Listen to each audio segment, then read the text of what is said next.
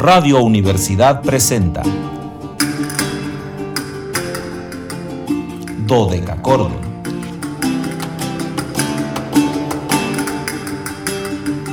Un programa para encontrarse y reencontrarse con los autores y composiciones de la antigüedad, el medioevo, el renacimiento y el barroco.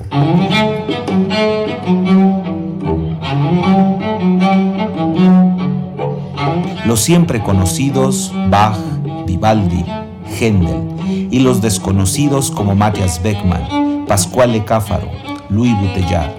Acompáñenos en este periplo auditivo y sensorial.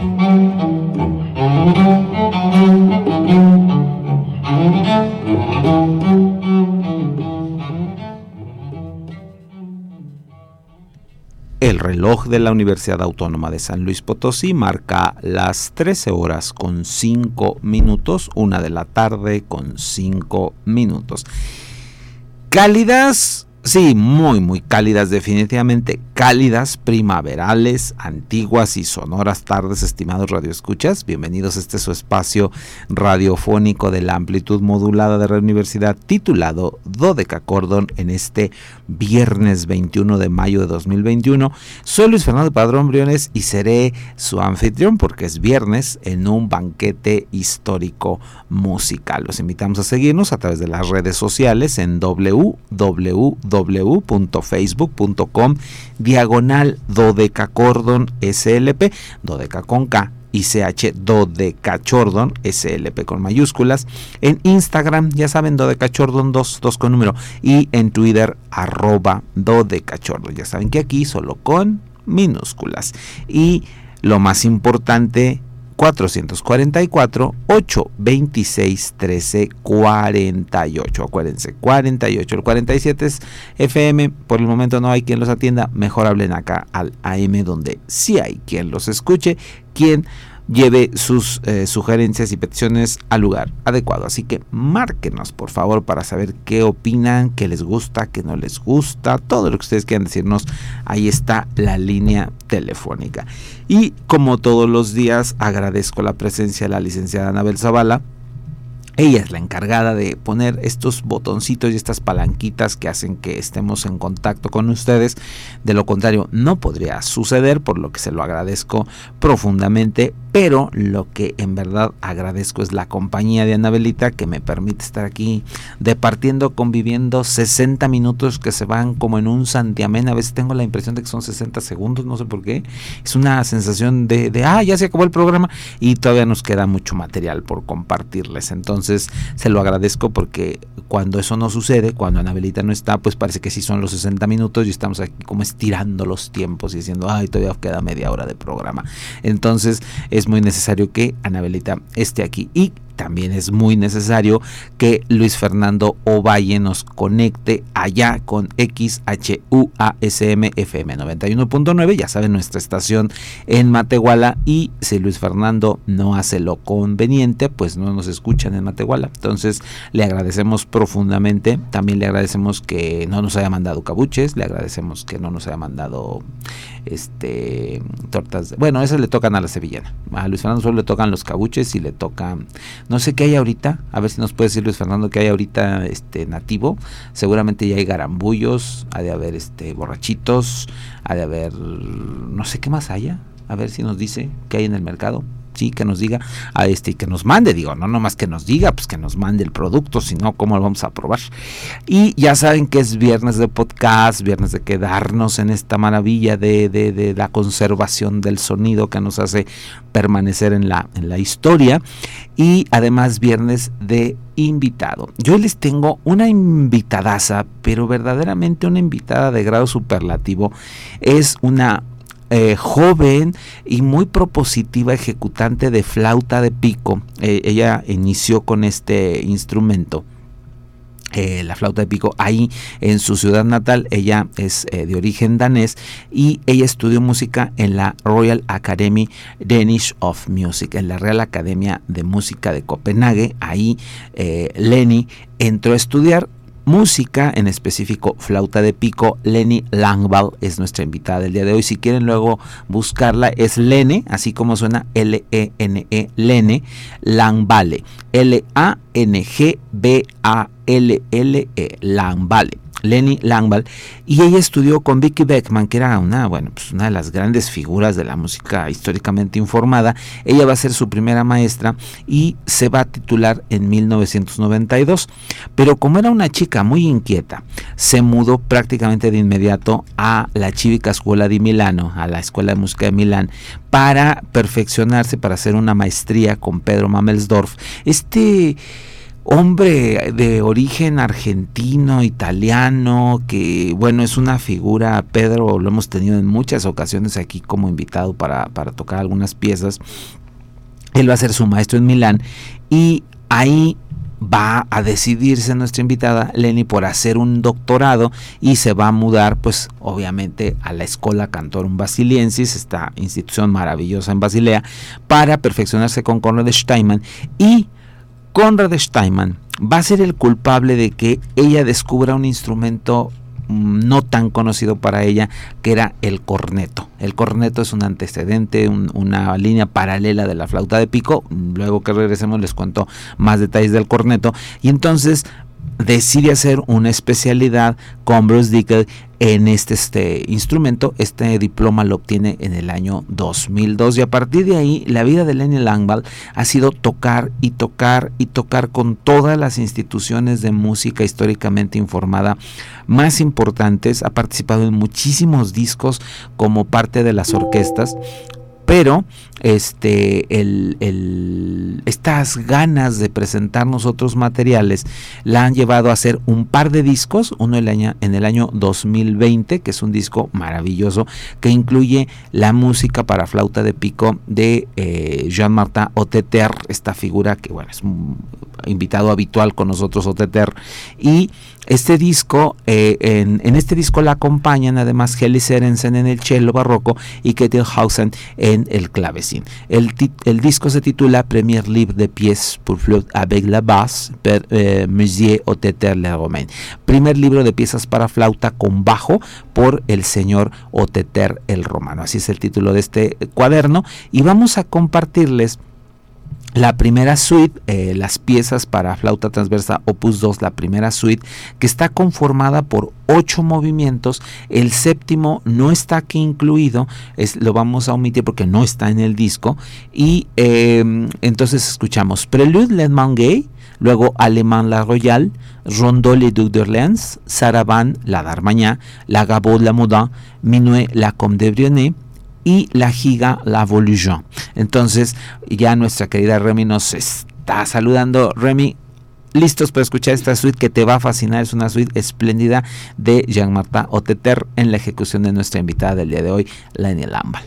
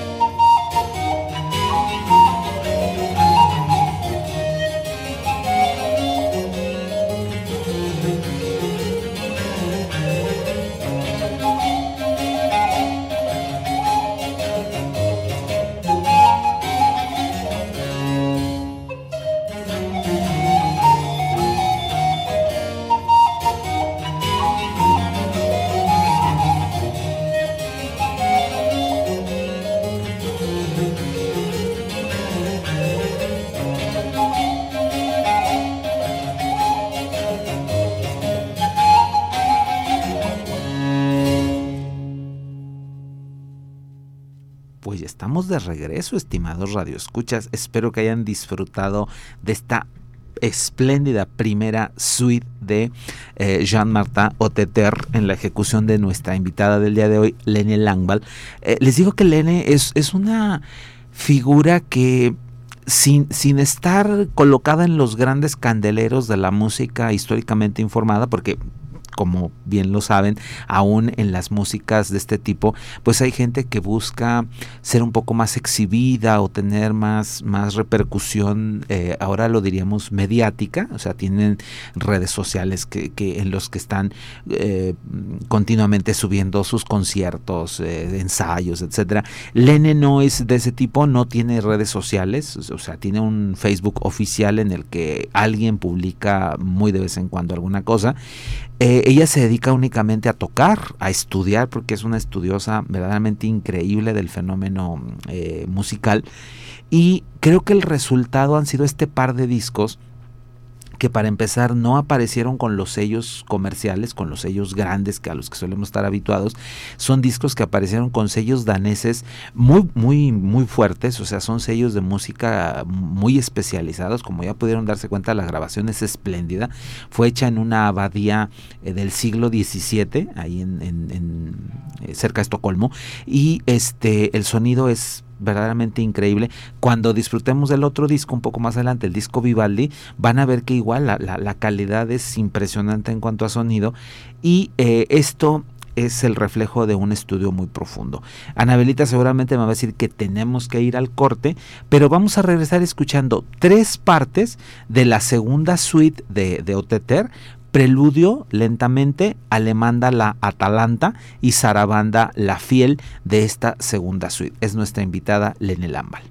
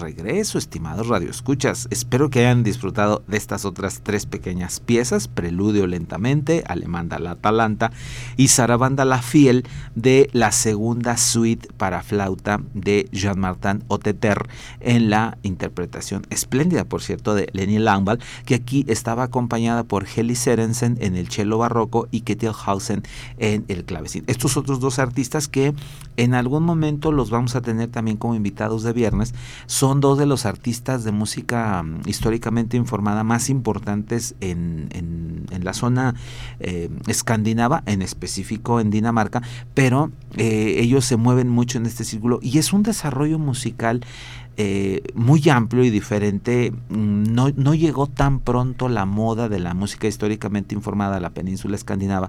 Sin embargo, en, en las últimas dos décadas se ha dado una profusión de ejecutantes jóvenes pero muy impresionante, eh, con una calidad altísima, eh, que han no solamente ejecutado la música, sino grabado discos con sellos locales que algunas veces no nos llegan acá, bueno, digo, no llegan al resto de Europa, mucho menos nos van a llegar de manera tan fácil a América, pero estas comunicaciones tan eficientes que tenemos ahora nos ha permitido ir conociendo estas grabaciones y en algunos casos son versiones a obras muy conocidas, eh, Bach, Vivaldi, Händel, pero vistas desde otra óptica, con otra disposición. Por ejemplo, quiero hacer los conciertos, no tengo una orquesta, pues entonces hago la reducción para un clavecín y un cello, y eh, es un otra forma de acercarse al barroco y eh, Lenny Langwall pues ha, ha, sido una de las grandes este, eh, de los grandes motores que han hecho esta, esta circunstancia.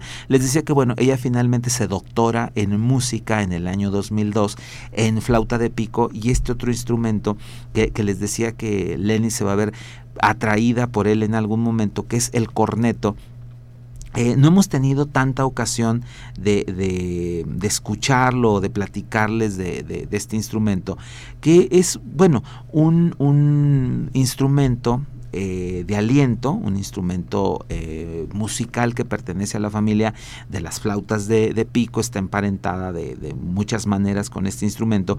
Y fue eh, un instrumento más que nada utilizado en, el Renacimiento, en la primera parte del, del barroco, y eh, por su sonoridad tan pequeña, tan reducida, fue dejado de lado en algún momento, también se conoce como corneta renacentista o corneta negra, eh, corneto nero en italiano, o corneto corvo, corneto curvo, porque no tiene la disposición recta de, las flautas de pico a la que estamos habituados, sino es un poco torcido, más, más como un cuerno como tal, y eh, es el origen de este instrumento, no era propiamente un, cuerno de animal al que se le hacían adaptaciones como un instrumento musical. Seguramente al principio se le, se le hizo algún tipo de labio para poder enfocarlo y posteriormente se le fueron haciendo los orificios este, de obturación para, para lo mismo. Eh, varía en tamaño, habitualmente mide 60 centímetros, pero puede haber un poco más pequeños y un poco más grandes, por supuesto. ¿no? Fueron construidos en muchísimos materiales, principalmente madera, pero los había de marfil también, e incluso hay este modelos muy exóticos hechos en, ébano que eran una sonoridad muy diferente a la, a la que teníamos. Este instrumento obviamente va a, desaparecer. Em, es un poco el influjo hacia instrumentos como el clarinete o como el oboe, pero con sus respectivos cambios, ¿no? Entonces este instrumento va a desaparecer y hasta que viene la revalorización de la música históricamente informada, volvimos a, encontrarnos y una de las grandes ejecutantes actuales del mismo, pues es nuestra invitada del día de hoy, Lenny Langwall.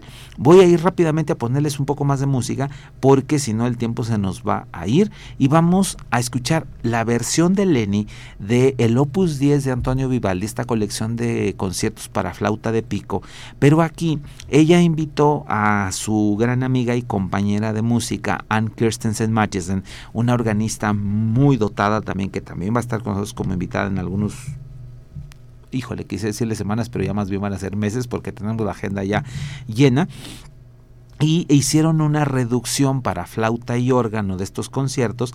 Eh, este ensamble se suele presentar como Baruch Bureau. Baruch Bureau, así se llama el grupo, pero pues es Lenny Langwall y Janne Kirsten Mathiesen. Vamos a escuchar el conocidísimo concierto número 1, RB 433, La Tempestad del Mar, conformado por tres movimientos, alegro, largo y presto.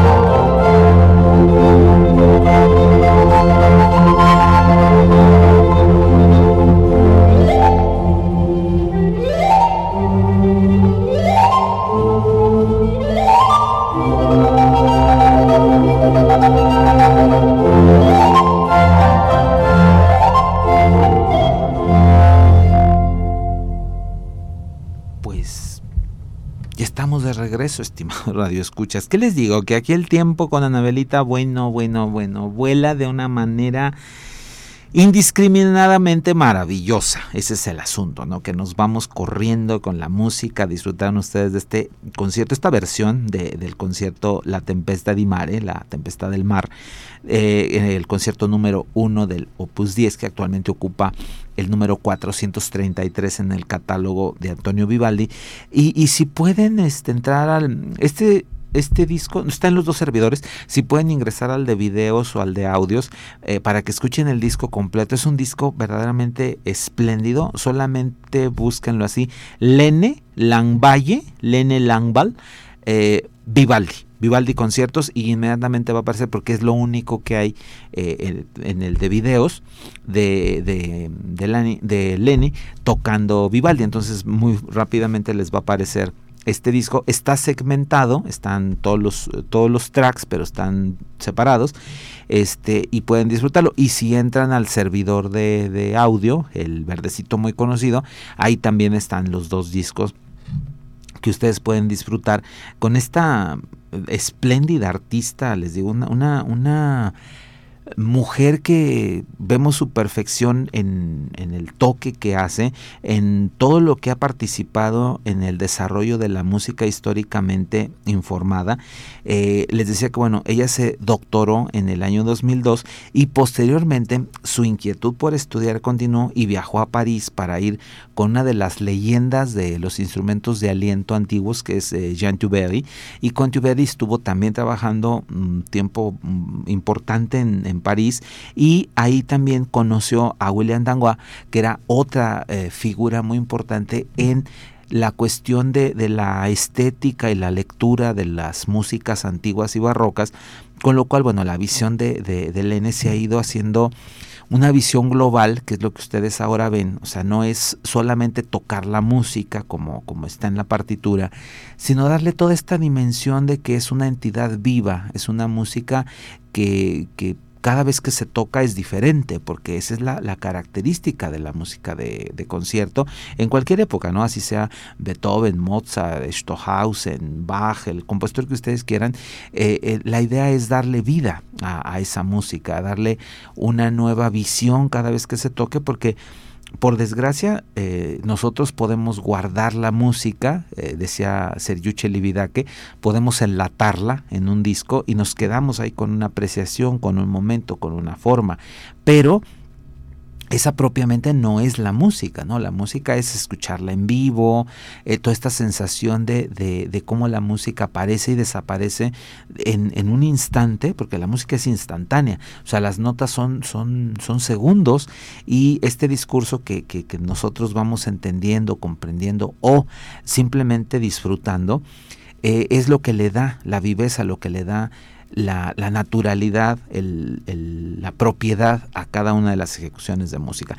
Eh, Lene también ha colaborado de manera muy abundante con eh, algunas instituciones de música como el Concerto Copenhague, el Ars Nova, eh, Sericon, el, el Kerner y en tiempos más recientes trabajó para el Danish Ensemble Autencia, una institución eh, como tal, es, un, es una escuela que tiene una orquesta para hacer músicos históricamente informados ahí en Dinamarca y en 2014 fundó este dueto que acabamos de disfrutar, el dueto Burre, el buro barroco con Annie Mathisen y dos años después fundó el ensemble Blackboard con el clavecinista eh, norteamericano, pero de origen latino, Gilbert Martínez, y con otros músicos. Y precisamente nos vamos a despedir con una obra que ustedes conocen muy bien, una obra muy emblemática, que es una canción eh, conocidísima que fue musicalizada por, prácticamente todos los polifonistas, por Orlando de Lazo, por Cipriano de Rore, por Claude Lejeune, por Stoche Ducaroy. Vamos a escuchar a Suzanne Lejour esta canción que se refiere a, a esta figura. Un día se solicitó el amor de Susana por dos ancianos que codiciaban su belleza. Ella se entristeció y se angustió de corazón viendo el atentado a su castidad. Ella les dijo, si deslealmente de mi cuerpo te alegras, se acabó conmigo. Si me resisto, me harás morir en desgracia, pero preferiría morir en la inocencia ofender al Señor con el pecado. Eso dice Susan Lejour. Vamos a escuchar una versión, por supuesto, para corneto, porque nos vamos a despedir escuchando a Lenny, pero en el corneto, y aquí está acompañada del clavecín por Gilbert Martínez. Yo soy Luis Fernando Padrón Brino, les agradezco el favor de su atención y los espero el lunes en una emisión más de Dodeca Cordon, donde nos encontraremos con una figura maravillosa que es Paul Macresh, que cumple 61 años.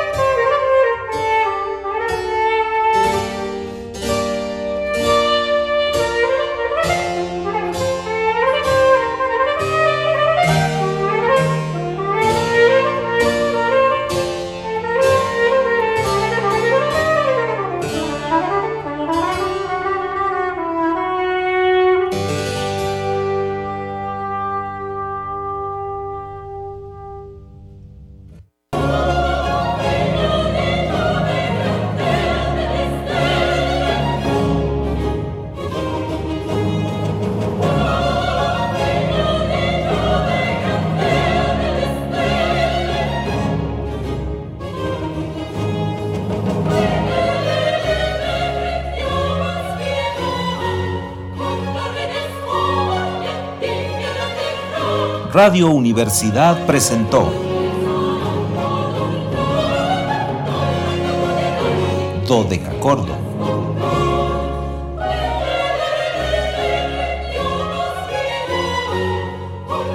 El espacio para compartir con los grandes autores de la música del pasado.